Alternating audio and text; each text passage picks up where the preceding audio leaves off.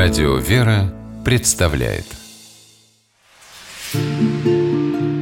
Места и люди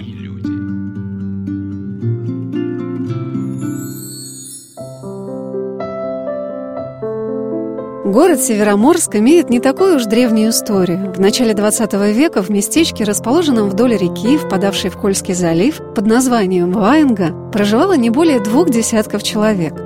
В 1933 году бухта была выбрана для одной из баз Северного флота. Здесь стали строиться небольшие дома, деревянные, как их называли, финские, и кирпичные двухэтажные. В годы войны строительство было законсервировано, а в послевоенные годы возобновилось. В 1947 году в Ваенге уже располагался штаб Северного флота. И в 1951-м поселок получил новое название и статус «Город Североморск». Вот каким помнит родной город прихожанка Свято-Андреевского морского кафедрального собора Североморской епархии Алла Минакова. Ну, городок-то был тогда совсем небольшой маленькие. А что он из себя представлял вот раньше, в вашем а, детстве? Вы знаете, были одноэтажные дома, вот такие вот небольшие, как они называются, финские. Там жили, что удобство на улице. Вот в Авиагородке, так как я из Авиагородка, там двухэтажные дома стоят. Их в свое время после войны построили немцы. Попасть туда, вот это вот еще были буквально первые дома, и там жить. Родители начинали жить там недалеко от аэродрома. Были небольшие вот эти домики финские, э, на две семьи так поделенные. И вот так вот люди жили. Сейчас, правда, уже этих домов практически нет. И потом потихонечку начинал расстраиваться потому что сюда прилетели то ли эскадриль, а может быть полк летчиков, и пришлось куда-то размещать. И вот началось более-менее строительство. Ну, это, знаете, в районе 60-х, 70-х вот началась такая вот основная масса строительства. И кто сюда приезжал? Ну, вы знаете, в основном приезжали семьи военнослужащих. Очень многие, когда служили срочную службу, оставались здесь. И потом образовывались семьи. Служить на флоте? Или вот в авиации? Тоже? И в авиации, и на флоте. У нас же здесь с 49 -го года вот организация, в которой я работала в МСУ СФ, это строительная организация военная. И, в принципе, она построила здесь не только Североморск, а очень многие и военные объекты, и жилые дома. Алла вспоминала, каким был Североморск в годы ее детства. Вообще вот ощущение того города, вот этой веселости, даже не передать. Вот вспоминаю май месяц, какой год, ну, школьница еще была. В авиагородке там же такая просто большая длинная улица, и вдоль нее люди гуляют. Лето, май месяц, жарко, окна открыты, люди гуляют в одну сторону, в другую. Значит, семьи, дети вокруг бегают. Ну, это детство. Вот ничего лучше севера я не знала. Очень многих людей, с кем я беседовала в Североморской епархии, я спрашивала о том, чем особенна жизнь на севере. У меня папа военный летчик, военно-морская авиация, вот у нас здесь есть авиагородок. Потом родители уехали в Подмосковье, там получили квартиру, я осталась здесь. Почему остались? Знаете, север не отпускает. Сколько людей знаю, уехавших с севера, тоскуют так, что невозможно, потому что здесь ну, совершенно другие люди. Ну вот чем они особенные? А вы знаете, чем они особенные? Наверное, север людей сплачивает и понимает, что вот в таких условиях, в которых мы живем, нужна поддержка ближних. Причем не ближних, не родных, а тех, кто просто находится рядом. А здесь поддержку можно получить, в принципе, обратившись к любому человеку. А может потому, что я выросла. Все друзья здесь, правда, уже сейчас многие поезжали. Все равно не отпускает. Не отпускает север никак. А вот какие примеры из простой повседневной жизни рассказывали и свечница Алла Минакова, и клирик этого храма Иерей Павел Чедемян. Мы были совсем маленькими детьми. Сумки, авоськи, дети. Мама стоит с авоськами, лежит, это не я была, моя сестра старшая, лежит ребенок на снегу, отдыхает. Проходит совершенно посторонний человек военный и говорит, вам помочь? Ребенка донесли на руках, донесли сумочки, поставили все. И вот эти моменты, так было в принципе всегда. И это я даже застала из своей молодости, когда могли просто подойти и сказать, вам нужно что-то поднести. Когда идет там женщина с детьми, с авоськами. Сейчас, конечно, такого нет. Вот, ну вот этот этот момент еще 20, мне было 5-26 лет, я еще застала. Да, живем здесь внутри, вроде как общаемся, может, привыкли к друг другу, но очень часто я слышу от тех, кто приезжает, что здесь особенные люди действительно теплые. Край холодный, а люди очень теплые. И даже слышал вот у нас от одних людей, которые приехали сюда жить на постоянное место жительства из Армении, Они были очень удивлены, как, когда они спросили у одной женщины, как им проехать там в Мурманске до определенного места назначения. Она им пыталась объяснить, но не то, что пыталась, она им объяснила, а потом говорит, ну вы, наверное, не найдете. Села на троллейбус с ними, поехала туда и вышла и показала, и говорит, мы, говорит, были просто в шоке. То есть от такого вот теплого приема.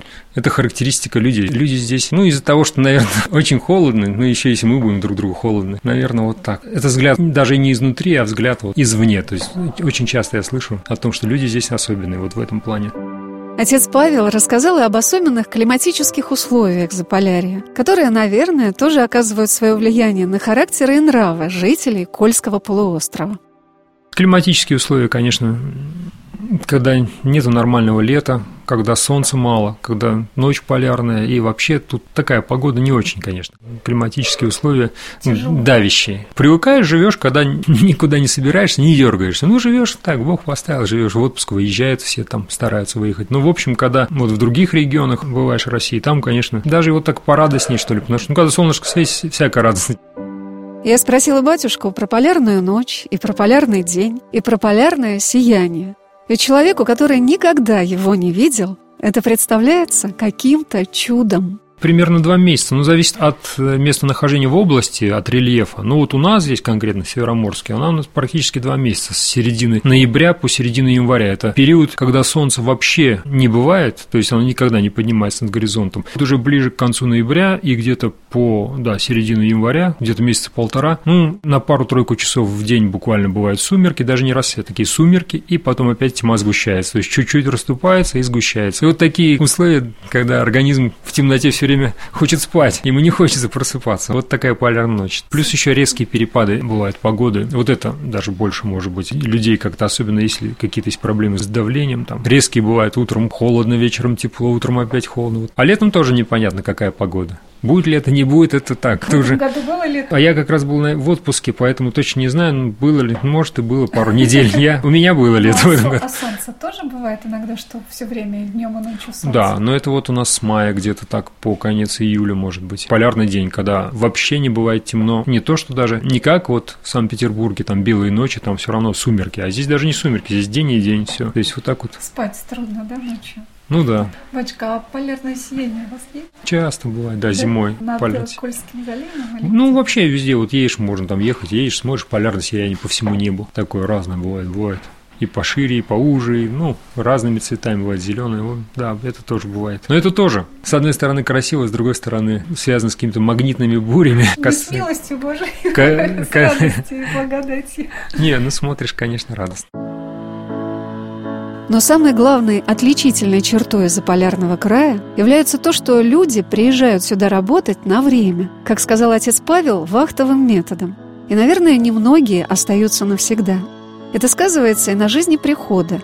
Батюшка также рассказал о том, чем в Андреевском соборе занимаются с детишками в воскресной школе и чему иногда можно поучиться и у самих детей.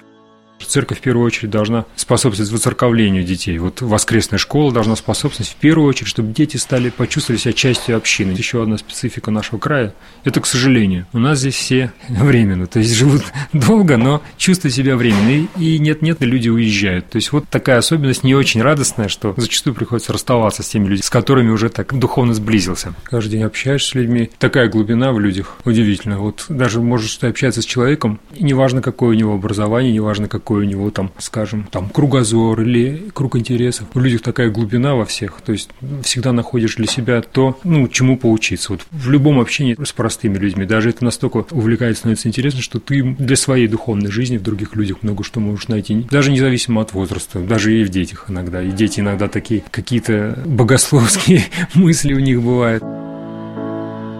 А настоятель храма, протерей Александр Казачук, рассказал о том, с какой замечательной инициативой выступил алтарник храма «Морской офицер».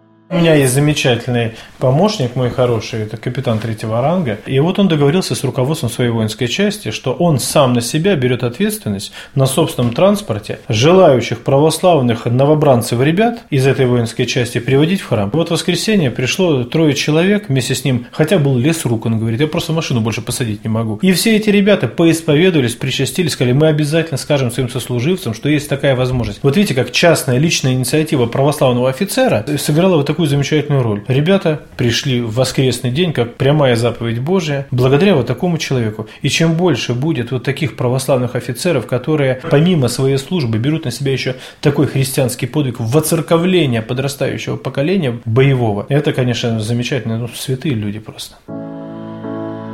Отец Александр, как благочинный североморского благочиния, в курсе всех мероприятий, которые проводятся в воскресных школах. Он рассказал, что интересного предлагают мальчишкам в городе Полярном. У нас есть не одна воскресная школа, есть другие храмы, которые ведут кто-то более интеллектуальную работу, да, кто-то старается вести клубную работу. Например, в городе Полярном там ежегодно бывают выезды на несколько недель ребят прямо на Кольскую флотилию, где они напрямую знакомятся с реальным бытом наших военных моряков. То есть это все бывает. Я не считаю, что этого достаточно, но можно было бы это больше развивать. Но в принципе, если смотреть на тенденцию, то так это и получается. Все больше и больше детей вовлекается в эту сферу. И знаете, выезды на флотилию ребят из воскресной школы города Полярный приносят удивительные результаты. Даже попадая на срочную службу, уже совсем взрослые мальчишки не забывают о своей любви к храму. А как я об этом узнала, судите сами. Слушаем в береговой охране, в роте обеспечения. Сами мы все матросы. Вот. Прибыли сегодня в церковь. Ну, вы по распоряжению или как? Или это ваше личное желание? Личное, конечно, желание было. Нам предложили, мы все согласились. Очень рады присутствовать на таком мероприятии. А вы срочники? Так точно. Да? Да. Вас призвали откуда, из какого города? Я с города Полярного. А вы откуда? С Мурманска. А вы просили сюда на Северный флот или вас так вот распределили? Так распределили. А в храм дома ходили? Так точно.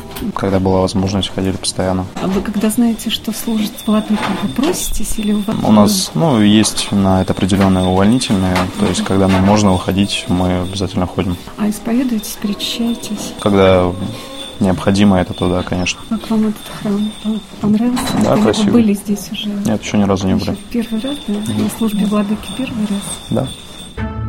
Мне очень понравилось, как матросы-срочники Владислав из Полярного и Денис из Мурманска на все вопросы отвечали так точно. Если наши российские военные будут так твердо отвечать за свои действия и слова, это же здорово. Значит, нашу родину защищают надежные люди, которые не подведут. А вот что сказал старшина Руслан о том, как приходят в храм ребята с кораблей. Я на надводных кораблях, но не недавно служу. А на каком корабле? Э, Адмирал Касатонов.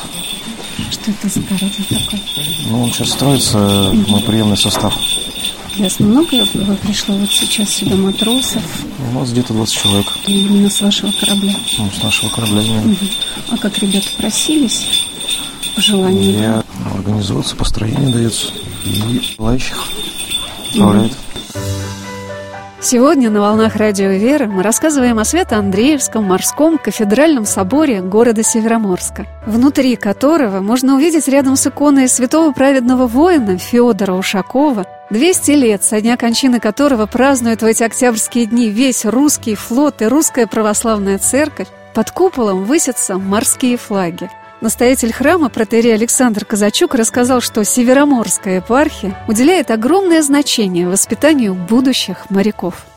Мы отдельно ведем занятия с кадетами у нас в Североморске, поэтому я бы сказал так, что мы не выделяем отдельно вот так детей э, военнослужащих от других категорий проживающих в Североморске, которых, конечно, меньше гораздо. Мы работаем прямо с теми, кто в дальнейшем станет офицером. Поэтому есть священники нашего храма, которые приходят непосредственно в такой кадетский корпус, который у нас есть в Североморске, и там в меру своих сил, насколько это возможно, общаются и окормляют духовно детей Северофлота.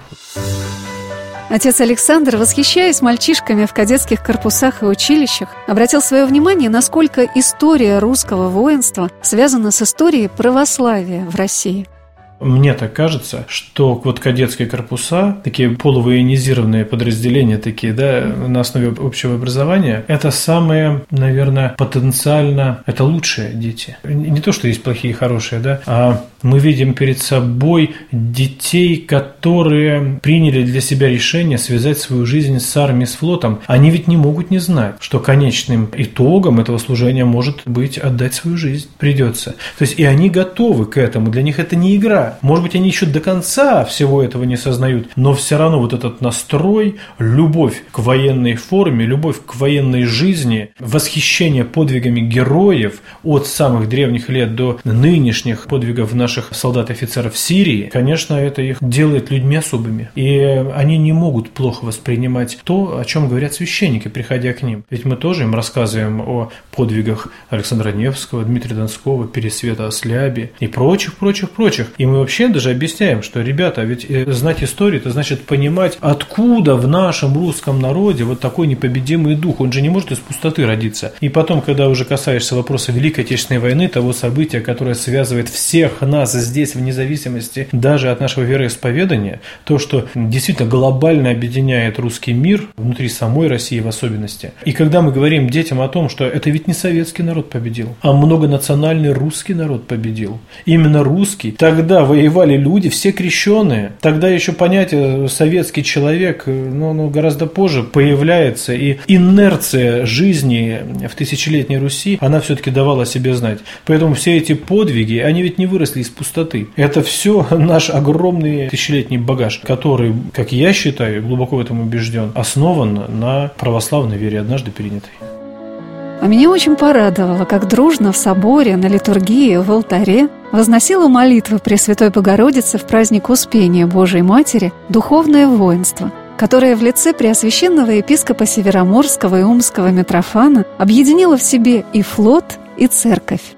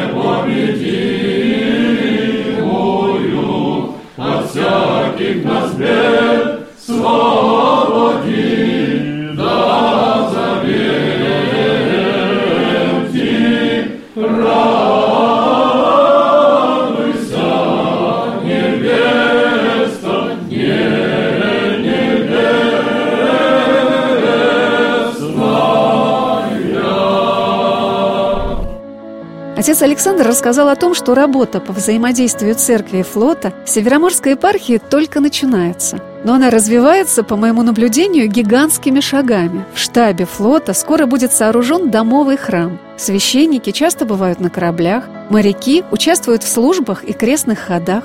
Это взаимопроникновение флота и церкви обогащает и моряков, и тех, кто ратует за их духовное совершенство.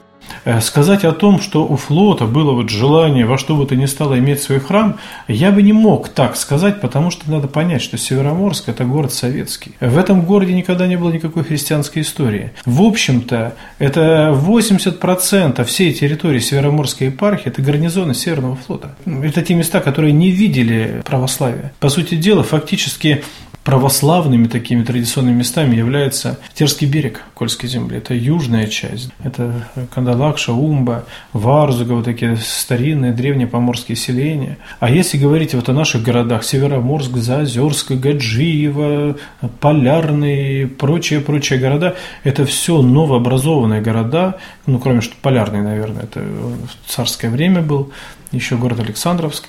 Но в любом случае это все было предреволюционное время. Остальные города уже в советское время были построены. Поэтому фактически мы заново крестим Русь-то на севере. Если приезжаешь, вот недавно были в Нижегородской губернии, да, служили в Дивеево, служили в Нижнем Новгороде. Конечно, едешь по удивительным этим местам, но куда ни глянь, то собор. А у нас в Североморской епархии, в общем-то, мы не увидим соборов таких. И ни одного по большому счету. Деревянные храмы, да, есть. Какой-то один там небольшой каменный храм. И я, конечно, внутренне как-то так печалился. Думаю, ну как же так? Везде есть, у нас нет. Ну, тоска такая зеленая. Почему там столько людей, тысячами, да, а у нас вот каждый на вес золота? Ну, я пришел к такой мысли, а что нам печалиться? Мы застава, а там вот военные корпуса, если так выражаться. То есть разница именно в этом заключается. Мы на окраине, а заставы не бывают большими, и малыми силами нужно делать большие задачи. Поэтому вот эти этими малыми силами, как Господь это определил в Евангелии, где двое трое собраны во имя Мое, то меня посреди них,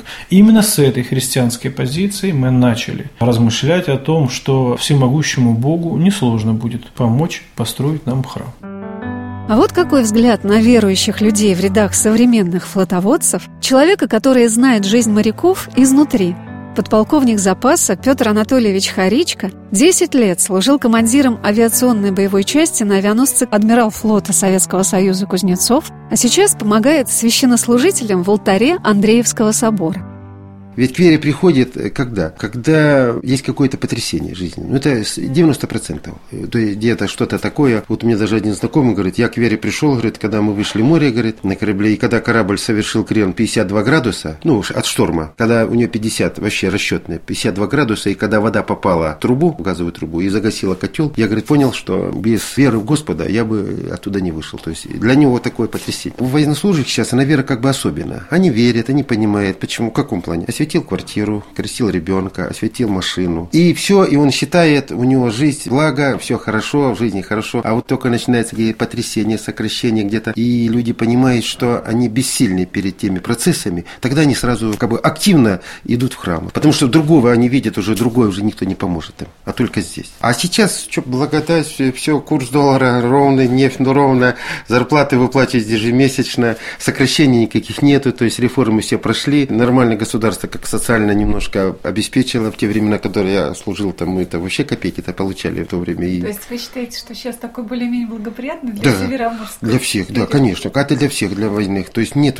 потрясений. Как только начинает вот это, и тогда сразу у людей и появляется активность, вере более явно видимо. Так-то они верят, так-то не верят, но верят они как бы по-особенному. Ну, менталитет наш, ну, что скажешь вот это, ты вот пошел там, вот они украдкой как бы заходят в храм, вот, понимаете? Ну да, вот по вашему наблюдению, моряков много в храм приходит? Ну, приходят, но немного. Ну, приходят, начали приходить уже. В этот храм уже начали приходить. И по форме уже приходят даже. Петр Анатольевич рассказал о тех уникальных качествах, которыми обладают люди, служащие на флоте, военные моряки – они постоянно, самослужба, у них как бы грань, они на грани, на грани всегда такой. Даже вот в мирное время не просто корабль выходит в море, не просто он куда-то, а корабль к бою походу приготовить, к бою сначала походу. То есть там постоянно такое ощущение, что ты выходишь в море, ты выходишь как бы уже на какое-то, ну, формально, условно, какое-то сражение. Это сражение может со стихией, это сражение может с чрезвычайной ситуацией. Это, и это постоянно в сознании в тебя накладывает такой отпечаток, что просто особенно ощущаешь себя на корабле. Вот я на авианосце вот прошел 10 лет, там за день две-три аварийные тревоги, ночью тревоги, там подъемы, там. То есть это нормально. Если тишина, то как бы чувствуешь себя каким-то разбитым, расслабленным. А вот чему считает Петр Анатольевич невозможно научить ни в каких военных школах.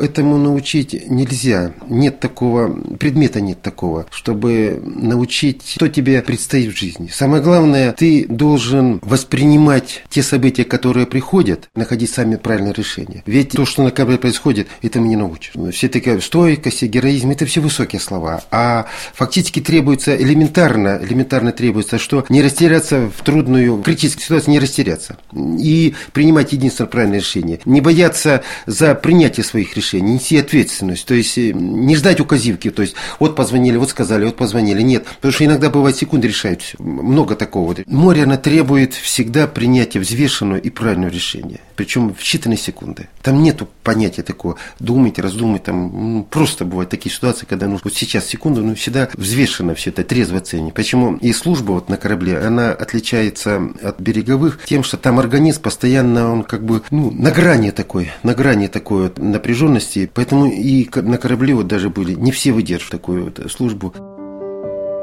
Клирик Андреевского морского собора Ирей Павел Чедемян тоже поделился своими мыслями о нашем флоте. Все-таки Североморск – это город моряков – такая все-таки у них есть какая-то своя такая выправка, дисциплина. И вообще вот такой вот дух человека военного, это же все тоже такая консервативная структура. У нее внутри очень тоже все, отчасти даже, возможно, похоже на церковь. Она же тоже называется служение, да, служение в армии, служение в церкви. То есть вот есть внутренний такой, ну вот он так и называется устав, устав жизни у них есть. И вот если к этому уставу приложить еще и православие духовность, получаются такие интеллигентные и целостные люди – То есть вот такая целостность есть у военных, наверное. Ну, мы не говорим же за отдельные личности, а в целом вот когда с ними общаешься, у них есть какая-то такая целостность. Люди интересные, раскрываются. И оказывается, что среди них много людей творческих и талантливых в разных областях. То есть вот Североморск, он тем специфичен, что это город в основном военных моряков. То есть он, ну, он вокруг флота и построен. И поэтому здесь все вокруг этого, все вокруг жизни флота. То есть жизнь флота, она в центре внимания. И вот сейчас, особенно последнее время, патриотизм, он, он же не может насаждаться, как они пытались нам снаружи. Он растет изнутри. В последнее время вот рост из настоящего патриотизма виден. И вот отношение к вооруженным силам меняется, и появляется гордость за страну. Ну, гордость, понятно, в лучшем, возможно, смысле этого слова, что мы действительно начинаем понимать значение флота в нашей жизни, и всяческие люди поддерживают. То есть вот город такой специфичный тем, что он вокруг флота, все вокруг флота держится, и вот флот и все военные моряки, они как бы в центре внимания, они постоянно на виду, и их действия, и их радости – это радости города, и какие-то, возможно, ну, хотя о каких-то неудачах за последнее время, слава богу, мы и не слышим. Вот, вот в этом такая, сказать, специфика Североморска. Когда уже прощаясь с городом Североморском, я побывала в музее, расположенном в подводной лодке К-21, я во всей полноте осознала слова и Петра Анатольевича, и отца Александра, и отца Павла. Вы знаете, я давно не испытывала такое чувство невероятного напряжения, которое связано с непредсказуемостью происходящего вокруг тебя. Как будто каждую минуту может произойти любое, самое неожиданное событие – Внутри подводной лодки, где все время работает и подает сигналы бортовая техника, ты находишься в постоянном ожидании того, что вот-вот что-то случится. Я подумала, что мы, люди, которые привыкли все время стоять на твердой почве, какие-то хлюпики по сравнению с теми, кого кружат и качают каждую минуту волны. Они при этом остаются твердыми, собранными, решительными, отважными капитанами. Это так прекрасно, что эти отважные капитаны не забывают о том, что рядом с ними на площади мужества, напротив штаба флота, есть такой корабль, который устоит при любых жизненных штормах и бурях. Корабль православия на Кольской земле. Свято-Андреевский, морской, кафедральный собор города Североморска. Я вновь вспомнила памятник защитникам Заполярья, прекрасного Алешу на Приморской площади и эту песню, которую все время напевала по дороге в Североморск. Прощайте, скалистые горы, На подвиг отчизна зовет. Мы вышли в открытое море,